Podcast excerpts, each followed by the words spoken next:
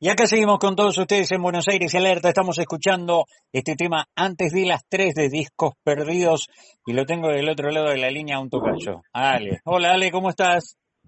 ¿Cómo va? ¿Todo bien, tocayo? todo bien, todo bien. Mira, mira qué casualidad, ¿no? Se juntaron los Ales. Recién estábamos escuchando el adelanto de antes de las tres discos perdidos. Che, qué bueno que suena esto. Bueno, gracias, gracias. qué bueno que guste, qué bueno que guste. Estamos recibiendo muy buenas recepciones de la canción, por suerte. Sí, sí, no, no, no, suena, tiene, tiene, tiene, a ver, ¿cómo te digo? Tiene algo parecido, no parecido, sino que suena como los 80. Y hay bastante, bastante influencia, te diría, bastante, bastante influencia de los 80, los 90, algunas cosas también de los 70. Eh, nosotros escuchamos mucha, mucha música de esa época, eh, por nuestros viejos o, o, sí, porque también de los 90 en mi caso fui contemporáneo, así que siempre siempre la influencia de, de, todo, tanto nacional como internacional, ¿no? Siempre siempre está. Eh, cuando uno se pone a componer inevitablemente, viste, recurre o o le llegan esos, esos sonidos, viste, de, de esas épocas, de esas canciones, ¿no? Sí, sí, sí, sí, está, está muy bueno. Este, ¿Por qué Discos Perdidos? Discos Perdidos eh, eh, es como, una, como un chiste, empezó, ¿no? Porque con Gastón nos conocemos, Gastón Luján, mi, mi colega en este proyecto, eh, nos conocemos hace, ya te diría, casi 10 años, de otro proyecto, de otra banda, Moda Eterna, eh, y también hemos compartido de vez en cuando otros, otras ideas por ahí también. Eh, nos hemos aconsejado con otros proyectos paralelos que hemos tenido. Y cuando, bueno, cuando pasó lo de la pandemia y, y empezó como a abrirse un poquito todo, empezamos a juntarnos y teníamos la idea de hacer eh, canciones nuevas. eh, pero empezamos a revisar primero las que habían quedado en stand-by, ¿viste? Las que habían quedado ahí en el tintero y haciendo un poco de, burla o chistes sobre eso, nos dimos cuenta que teníamos como, no sé, como 60 canciones y, y tirábamos el chiste de, ¿viste? ¿Cuántas, cuántas canciones perdidas o cuántos discos perdidos hay por ahí.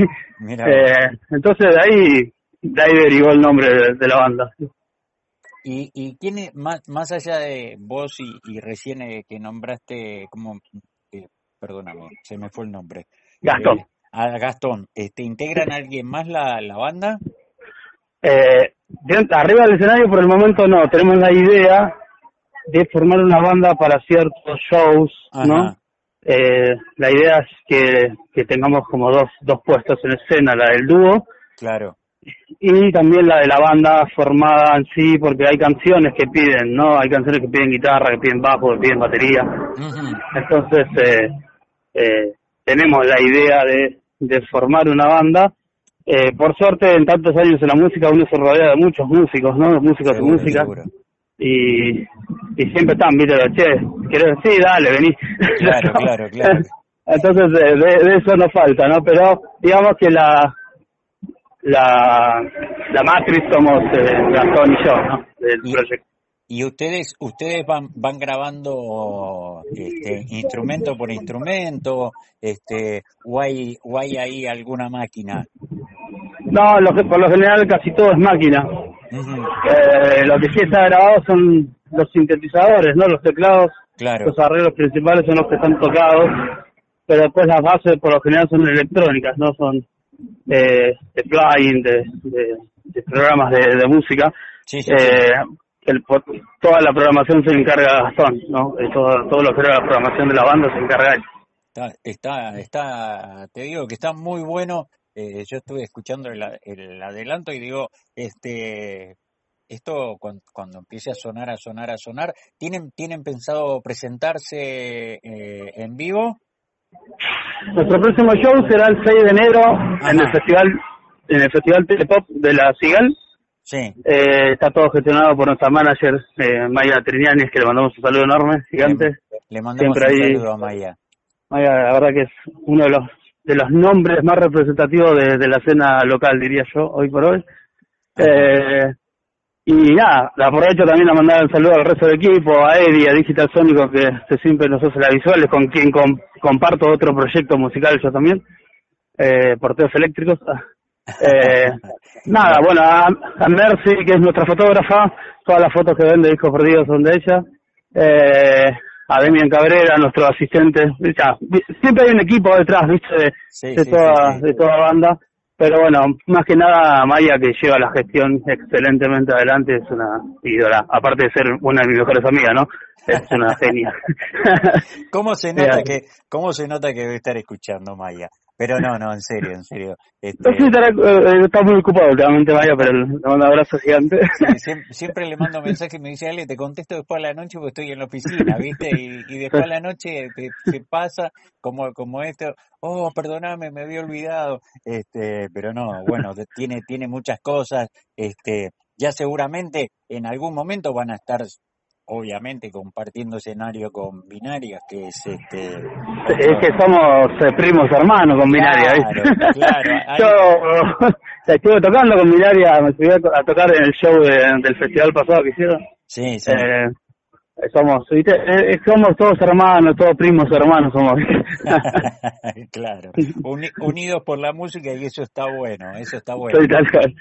Escúchame ah, volvé a repetir el 5 de enero eh, qué es acá en Buenos Aires sábado 6 6 de enero sí, Eh, en el Telepop eh, en la Cigal ahí en 25 de mayo y Tucumán ah. eh, microcentro en pleno microcentro pleno microcentro, ahí está. Bueno, están todos invitados. Pueden buscarlo también a los chicos mediante las redes, están como Discos Perdidos. Discos Perdidos, arroba Discos Perdidos en todas las redes sociales, eh, Instagram, Facebook, eh, también así en las plataformas digitales donde van a encontrar, bueno, por el momento este single, pero muy pronto eh, vamos a lanzar, vamos a estar terminando de, de grabar el EP. Ajá. Eh, también va a salir una canción nuestra inédita eh, en la segunda edición de Sintetmia, que es un, compilatorio de bandas que llevo a cabo yo con otros músicos, incluye, que está binaria incluso ahí también, que hay una primera edición, si vos buscas eh, en Spotify Sintetmia, está la primera edición, ahora va a salir la segunda, donde va a incluir a Discos Perdidos también entre otras bandas, ahí va a haber una canción también inédita nuestra, y nada, calculamos tener el EP para febrero en lo posible. Eh, canciones hay de sobra, así que lo que lo que necesitamos ahora es es que nos escuchen. no, no, seguro, seguro que, que, que, van, porque suena, suena muy bien, suena, por eso te digo, suena, me, me gustó, me gustó el, el estilo, ¿no? Este, muy, muy 80, 90, este, y, y quién te dice que, viste, cuando empiece a sonar, a sonar, a sonar, te llama David Guetta y te dice, ¿qué hacemos algo con esto? cual, está, te digo que está, ¿eh? Está para eso. ¿eh? David Guetta o Bizarrap, cualquiera. Claro, cualquiera de cualquiera no sirve. Cualquiera no sirve, no te preocupes. Bueno, ¿quién te dice? ¿Viste? Uno a veces, uno a veces, yo siempre, siempre, con, con esto de la radio aprendí que eh, uno nunca sabe quién escucha del otro lado, ¿viste? Porque obviamente no lo tiene. Este, no, tal cual, Y sin pensar, viste, a veces te toca la varita y te dice, eh, mira, y viste, y más hoy con el tema de las plataformas, ¿no? Porque uno, uno lanza, lanza, lanza temas en plataforma y por eso hay tantos miles y miles de personas que escuchan que entre ellos quizás, viste, porque siempre investigan. O sea, eh, esto es así. Hay productores que siempre están escuchando de acá para allá, de acá para allá, escuchan lo nuevo eh, y hacia ese lado quizás van, ¿no? Sí, obvio, tal cual, tal cual. Nunca, nunca se sabe a dónde puede llegar, así que eso es lo bueno que tiene hoy por hoy. Eh, las redes sociales, ¿viste? Y el internet y todo eso. Claro, claro. Y, y, más, y más con, que vos tenés eh, varios kioscos abiertos ahí, por lo que estoy viendo. Sí. si, no funciona una, me voy para la otra, si no, para la otra, ¿no? el problema es cuando funcionen todas juntas. Ahí te... Ahí te quiero ver. Ahí, te quiero ver, queda medida en, en siete. Claro, ahí, la quiero ver a Maya cómo, cómo hace, ¿no? Tal cual. Bueno, Ale, sé que está, que estás laburando porque los músicos también trabajan, che, no, no, es que, no queda otra, es no es que solo, solo, lamentablemente, uno busca el sueño ese de, vivir de la música, pero bueno, hasta que no llegue el sueño, este, tienen que la, tienen que trabajar, ¿no? Tal cual, es así. Y bueno, no, no, no hay otra. Igualmente, una vez que se cumple el sueño hay que seguir laburando el doble, pero pero de lo que nos gusta. Claro, ya, al, jefe ya le decís, pero qué,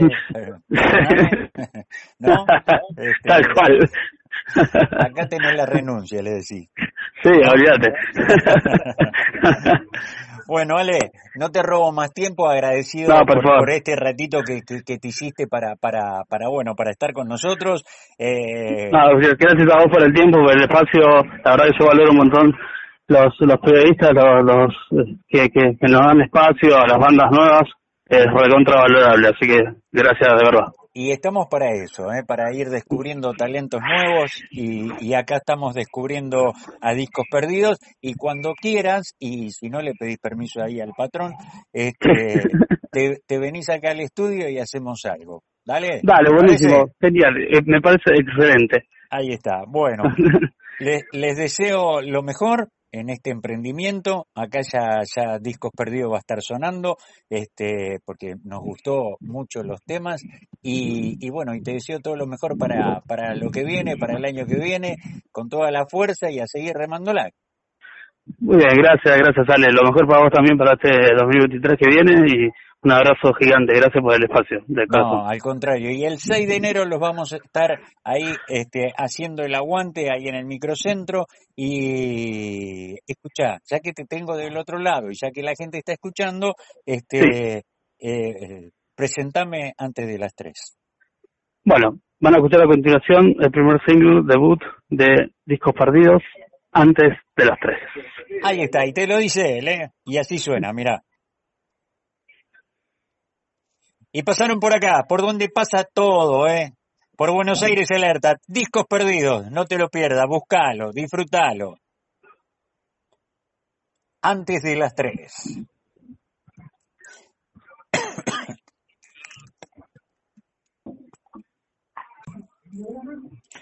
Bueno, Ale, muchas gracias, che.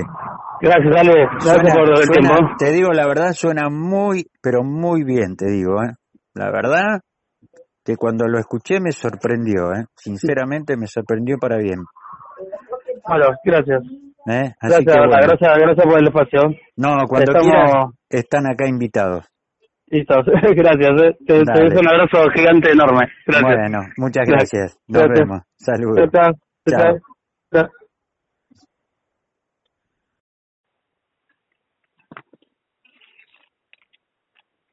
Eh, será. Bueno, ¿qué será? Dice preguntas. Y tenemos muchas preguntas y, y lo prometido es deuda y acá estamos para cumplirlo. Tengo del otro lado de, la línea a uno de los mejores especialistas en TEA, el señor Mauro D'Angelo Martínez. ¿Cómo estás, Mauro? Buen día. Hola, Alejandro.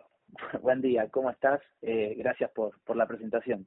No, al contrario, gracias a vos por darnos estos minutos. Sé que tenés una agenda bastante, bastante fuerte hoy, así que te agradezco que, que tengas un par de minutitos para nosotros, ¿sí? Bueno, muchas gracias.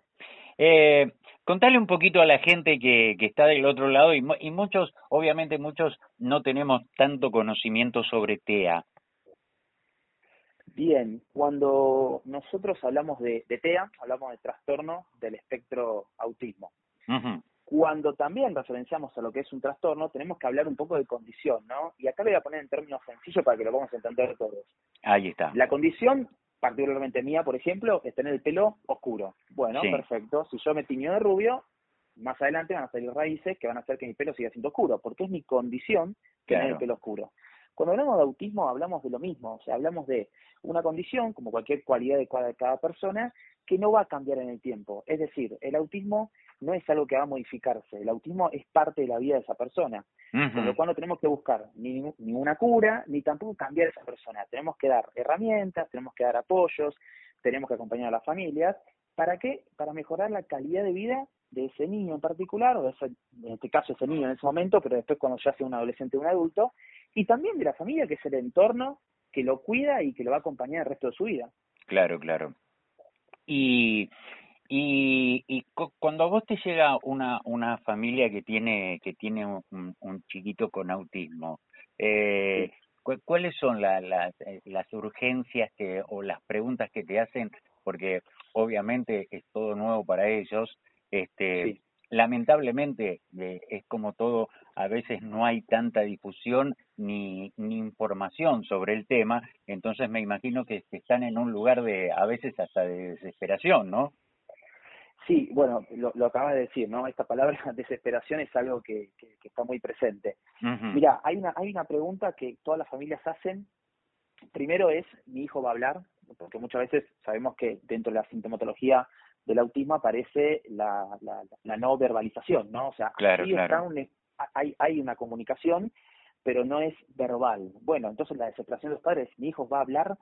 Eh, bueno, esto es aclararlo, muchas veces decirle, no está en nuestra potestad definir si va a hablar o no va a hablar, esto es parte del proceso de cada niño, este, y, y, ni tampoco debería haber, porque es una recomendación que todos hacemos, ningún profesional que prometa falsas esperanzas en esas familias.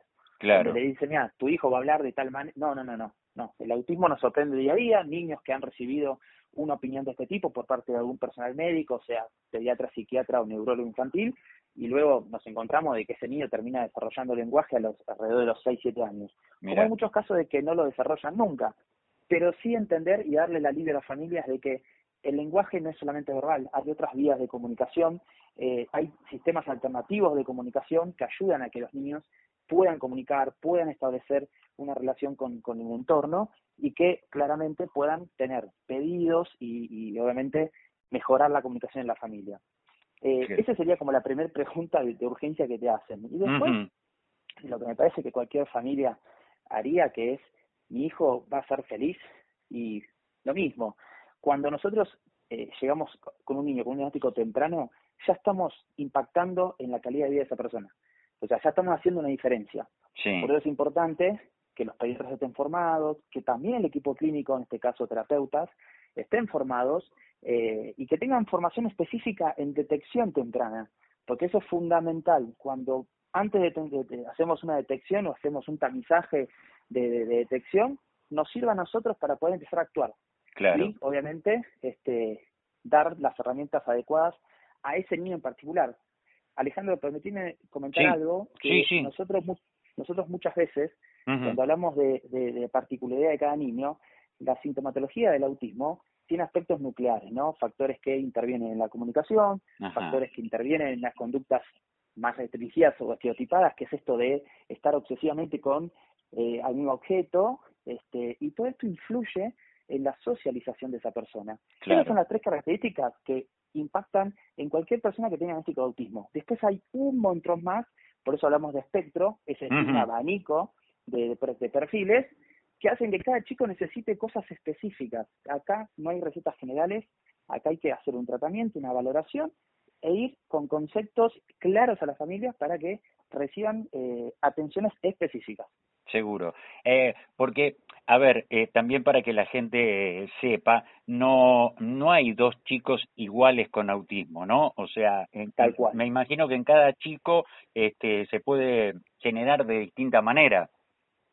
Tota-, totalmente, totalmente. Lamentablemente acá en Argentina no tenemos estadísticas, no es que no, tenemos una estadística de una tasa determinada. Claro. Sí podemos tomar estadísticas, te voy a citar dos, estadística de Estados Unidos, que habla de 1 en 44, que es una, es una estadística muy fuerte porque es de cada 44 nacimientos un niño con TEA. Eh, y después la de la Organización Mundial de la Salud, que habla de casi que te diría el 1% de la población mundial. Si haces el cálculo, es un montonazo. Pero bueno, eh, eh, sí lo que sabemos todos, por más de no tener estadísticas concretas, hemos desperdiciado una buena posibilidad ¿no? con el censo. Pero bueno, claro. este, lo que sí sabemos todos es que cada vez vemos en el ámbito educativo y clínico más y más niños con diagnóstico de TEA. Mira, ¿Y, ¿y eso tiene una explicación del por qué? Mira, eh, hace, diría, 20 años atrás, por ir a alguna, alguna fecha, bueno, en el 2000, para ser más concreto, sí. eh, había más o menos una detección de uno cada 400, 500 eh, nacimientos a nivel global. Sí. Eh, eso, eso ha ido bajando, ese número ha ido bajando, ¿a raíz de qué? De que hemos perfeccionado mucho mejor la detección, de que antes, por ejemplo, eh, una detección de autismo la hacía solamente el equipo eh, médico y hoy las hacen los equipos eh, terapéuticos. Hoy tenés psicólogos, psicomotricistas, terapeutas ocupacionales que están formados en detección y, hacen evaluaciones específicas. Bueno, eso ha cambiado un poco el acceso al diagnóstico, que, bueno, en algunos casos podemos cuestionar, porque hay diagnósticos que me parece que deberían ser revistos, pero en la mayoría de los casos terminan siendo diagnósticos acertados y, que ayudan al niño particularmente, a la persona y después a la familia. Y te, hago una consultita también para como para evacuar todas las dudas, ¿no? Este, ¿se, ¿Se le puede detectar antes a, la mujer embarazada? Mira, no, no, no, no. Mm. Eso eh, es, eh, a ver, eh, el autismo es multifactorial, o sea, es multicausal. Y uno de los factores son los ambientales, que es esto que marcas vos también, ¿no? Del, del embarazo, todo el proceso de gestación, pero no es algo que se pueda detectar durante el proceso de gestación. No, no, no es algo que al menos hasta el día de hoy esté comprobado, ¿no? Claro, Después hay un montón, y esto también lleva un poco de, información a las familias, hay un montón de información, a veces, yo le digo a las familias, ¿no? Eh, cuando ellos reciben el diagnóstico, lo primero que hacen, y lo que haría cualquier persona, incluso también si un día me da un diagnóstico X, es googlearlo, o sea, uno va a googlear la información. Y meterse en Google tiene cosas positivas porque te encontrás con información que realmente está muy buena, pero te puedes encontrar con información que realmente está muy fuera de, la realidad. Eh, entonces, siempre buscar la consulta eh, profesional, ¿no? Y, y con algún especialista que, pueda despejar las dudas y, que los pueda ayudar. ¿Y, y cómo estamos eh, a nivel de lo que es este eh, medicina o, o, salud o, tratamientos en la Argentina eh, con el TEA? Mira, es una pregunta eh, perfecta porque viste ahí en un, en, un punto que, que me parece mm. que nosotros, los propios argentinos, muchas veces estamos todo el tiempo en cuestionamiento interno, ¿no? Diciendo, claro. che, lo de afuera siempre es mejor. Sí, sí, sí. Argentina particularmente es uno de los países que mejor atención tiene en población de autismo en Latinoamérica. Y, lo digo por dos cosas. Primero, por estadística y segundo, por conocimiento de causa. He tenido la posibilidad, de hecho, la semana que viene estoy viajando a Lima, Perú, pero eh, de viajar por muchos países de Latinoamérica y he encontrado siempre la misma lógica. Eh, Argentina tiene este esta posibilidad de, de contar con obras sociales, de un acceso a la salud libre, este que hace que, bueno, que de pronto alguna familia quizás más vulnerada económicamente o socialmente pueda acceder a un diagnóstico y pueda acceder a un tratamiento. podemos cuestionar si ese tratamiento es lo específico, lo que hablamos antes, pero por lo menos hay un acceso a un, un, proceso de contención y de atención. Este, y eso realmente no es algo que se dé en todos los países. ¿eh? Sí, no, no, seguro. Eso es como todo, ¿no? Depende en manos de quién caigas, este, puede ser mejor o no tan buena la atención. Esto es, eh, es así, o sea, uno uno hasta que no pasa este eh, no sabe, ¿no? Y, y, quizás, pero, pero lo bueno es esto, ¿no? Que a nivel global, dentro de todo, en la Argentina, pese a que nos falta un montón de cosas, por suerte tenemos profesionales como vos y como seguramente muchos más, este, que, que atienden y, y, y, realmente atienden y se preocupan por, por esto, ¿no? Por, por mejorar cada día la atención y, y, y en todo lo que refleja TEA, ¿no? Totalmente, totalmente. Este, y déjame decir también que yo particularmente conozco una gran diversidad de profesionales que brindan no solamente su tiempo, sino también sus redes sociales para tener eh, un contacto con las familias y, y, despejar alguna duda que pueda ser ampliamente contestada en un Instagram, digo, a veces hay, consultas que tienen que ver, mi hijo se golpea de tal o cual manera, y bueno, eso ya, es una pregunta que hay que estudiarla en un caso a caso porque no es tan general. Pero a veces cuando las familias te preguntan, ¿qué tengo que hacer eh, si mi hijo quizás no logra eh, verbalizar tres palabras a los dos años? Bueno, acudir, a, y ahí le responde, ¿no? Acudir a, una interconsulta, primero con el pediatra y luego con un fonoaudiólogo que haga una valoración, ¿no? Del lenguaje de ese niño. Seguro, seguro. Y ya, que te tengo, eh, ¿cuál, ¿cuál sería los, los consejos este, para la familia? Para aquellos que nos estén escuchando y, y digan, eh, me gustaría el consejo de, de un profesional, cómo, cómo moverse, ¿no?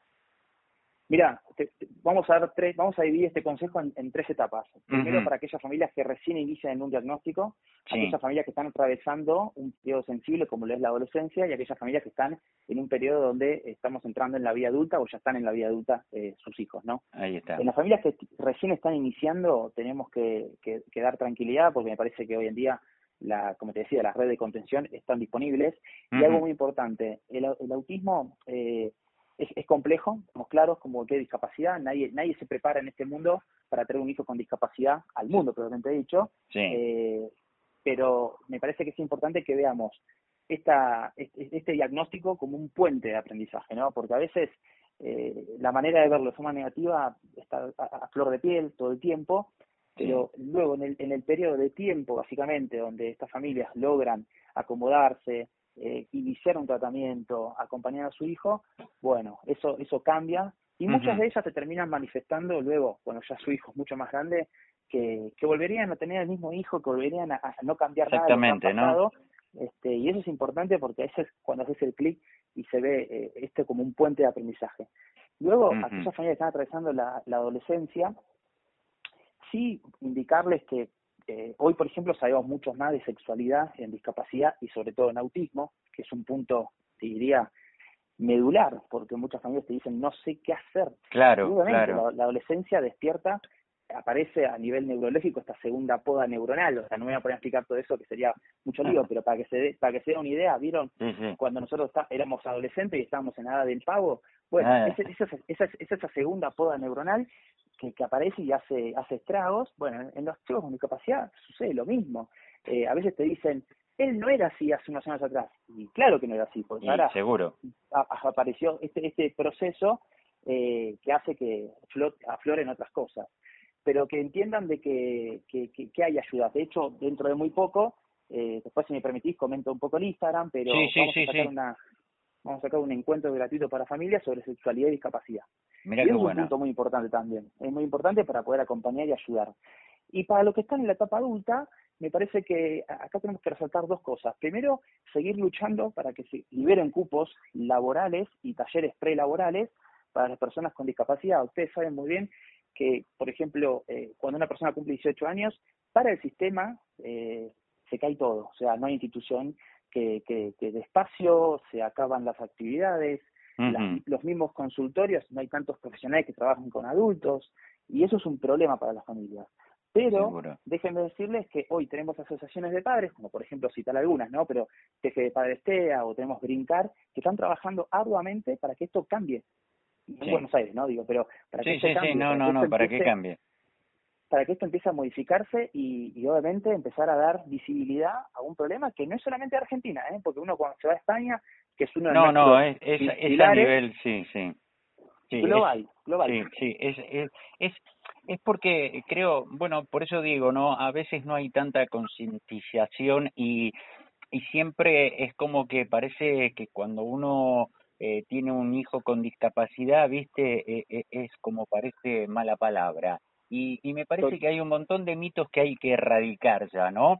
Este, porque sinceramente son seres humanos como cualquiera. Es que en realidad también todos tenemos una discapacidad. ¿no? O sea, eh, de, convengamos que nadie es perfecto. O sea, no, eh, eh bueno, esa es una esa es una, una, una, buena manera porque a veces nosotros venimos de un modelo médico, claro. siempre vemos lo, lo deficitario, eh, y ahora estamos pasando a un modelo más social, ¿no? De, Hablamos de inclusión, hablamos de empatía, dos palabras que están muy de moda, y que, bueno, yo siempre digo, la palabra inclusión y empatía son prácticas, o sea, son palabras prácticas que se llevan adelante con acciones, entonces no se falta decirlo, sino que hay que hacer la inclusión y hay que hacer la empatía.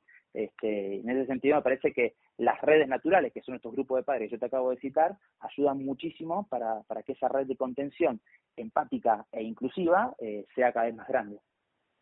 Seguro, seguro. Y, y empezar a sacarnos esos mitos no eh, tontos que a veces la misma sociedad va, va, va imponiendo, ¿no? Este, y, y hoy gracias a Dios tenemos tenemos muchas herramientas de las cuales antes quizás no las teníamos y hoy tenemos la suerte de tenerlas y hoy un chiquito con discapacidad puede tener una vida normal o sea eh, y, y seguramente mucho más acorde a lo que era antes Totalmente, totalmente. Esto se trata de, posibilidades, ¿no? Eh, nosotros ya hablamos más de severidad dentro de lo que es el autismo, sino que hablamos de necesidades de apoyo. Bueno, ¿cuántas necesidades de apoyo necesitamos nosotros? Me refiero a nosotros en general, ¿no? Personas que quizás no tienen discapacidad, ¿cuántas necesidades de apoyo necesitamos nosotros para poder llevar adelante nuestra labor diaria? Bueno, si hacen la cuenta, un montonazo. Este, necesitamos un calendario, necesitamos un teléfono, necesitamos eh, gente que nos hable, gente que se pueda comunicar, que nos conteste. Bueno, esas son necesidades de apoyo que están presentes y nosotros las pasamos por alto porque es nuestra cotidianidad. Las personas con discapacidad les sucede lo mismo. Necesitan otras necesidades de apoyo, otras apoyaturas que les sirvan para poder llegar a la misma lógica, este, con teniendo en cuenta siempre el desafío justo, ¿no? que es adaptado a esa persona. Seguro, seguro. Mauro, la verdad que un gustazo, un gustazo porque porque aprendimos un poquito más eh, sobre TEA y yo quiero que le cuentes a la gente que nos está escuchando cómo pueden hacer para seguirte o, o, o por ejemplo, dónde pueden acudir. Bien, este, gracias Alejandro primero por, por, la, por la convocatoria y no, al contrario. Eh, mostrar un poquito de, de, lo que es el autismo en, tu espacio. Mira, me pueden seguir en, en Instagram, lo que es arroba mdangelo martínez. este, allí me pueden encontrar y siempre vamos publicando cosas, información y, material de utilidad que seguramente a muchos les puede llegar a servir. Así que bueno, esa sería un poco la, la red. Y después en lo que es atención, este, yo estoy en Remedio de Escalada, en Lanús, este, con lo cual allí me pueden contactar también por, por Instagram y después, si alguno está interesado, podemos coordinar una entrevista. Ahí está. Y, y volveme, ¿y te, cuándo es que, que van a hacer sobre lo de la sexualidad? ¿Cuándo, cuándo es? Mira, estamos pautando fecha con la especialista también, porque la voy a dar junto con otra, otra profesional, y más o menos para que la gente tenga una fecha, mediados de, de, de febrero estaríamos ya lanzando todo para que se puedan inscribir eh, con, con, tiempo y tranquilidad. Igual quédense tranquilos que siempre hay espacio y, hay oportunidad de, de, participar. Ahí está, teneme al tanto, así lo podemos ir informando también acá para cuando tengas todo cerradito, así y, y cuando quieras este y tengas tiempo, este los la puerta de los estudios están abierta porque sinceramente está bueno esto de ir ondando y de ir conociendo un poco más sobre sobre el autismo, ¿no? Eh, y cómo cómo podemos este, ir mejorando mejorando eh, TEA, ¿eh? Bueno, muchísimas gracias Alejandro y estamos ahí este, en algún momento en presencia. Dale, dale. Eh, la verdad, un gustazo grandote y ojalá eh, e, eso lo que tiene a veces uno no cuando no onda en algún tema o cuando no conoce, este, después se da cuenta cuando tenemos gente como vos, de los buenos profesionales que tenemos acá en la Argentina y eso la verdad que es, eh, se agradece. ¿eh? Bueno, muchísimas gracias, que tengas un buen día y, estamos hablando. Dale, eh, te agradezco un montón, te mando un abrazo grandote y gracias por hacer eh, de los chiquitos con TEA que tengan cada día una mejor calidad de vida. ¿eh? Muchísimas gracias. Un gran abrazo Alejandro y, gracias por las palabras. No, no hay por qué. Bueno, así pasaba Mauro D'Angelo Martínez.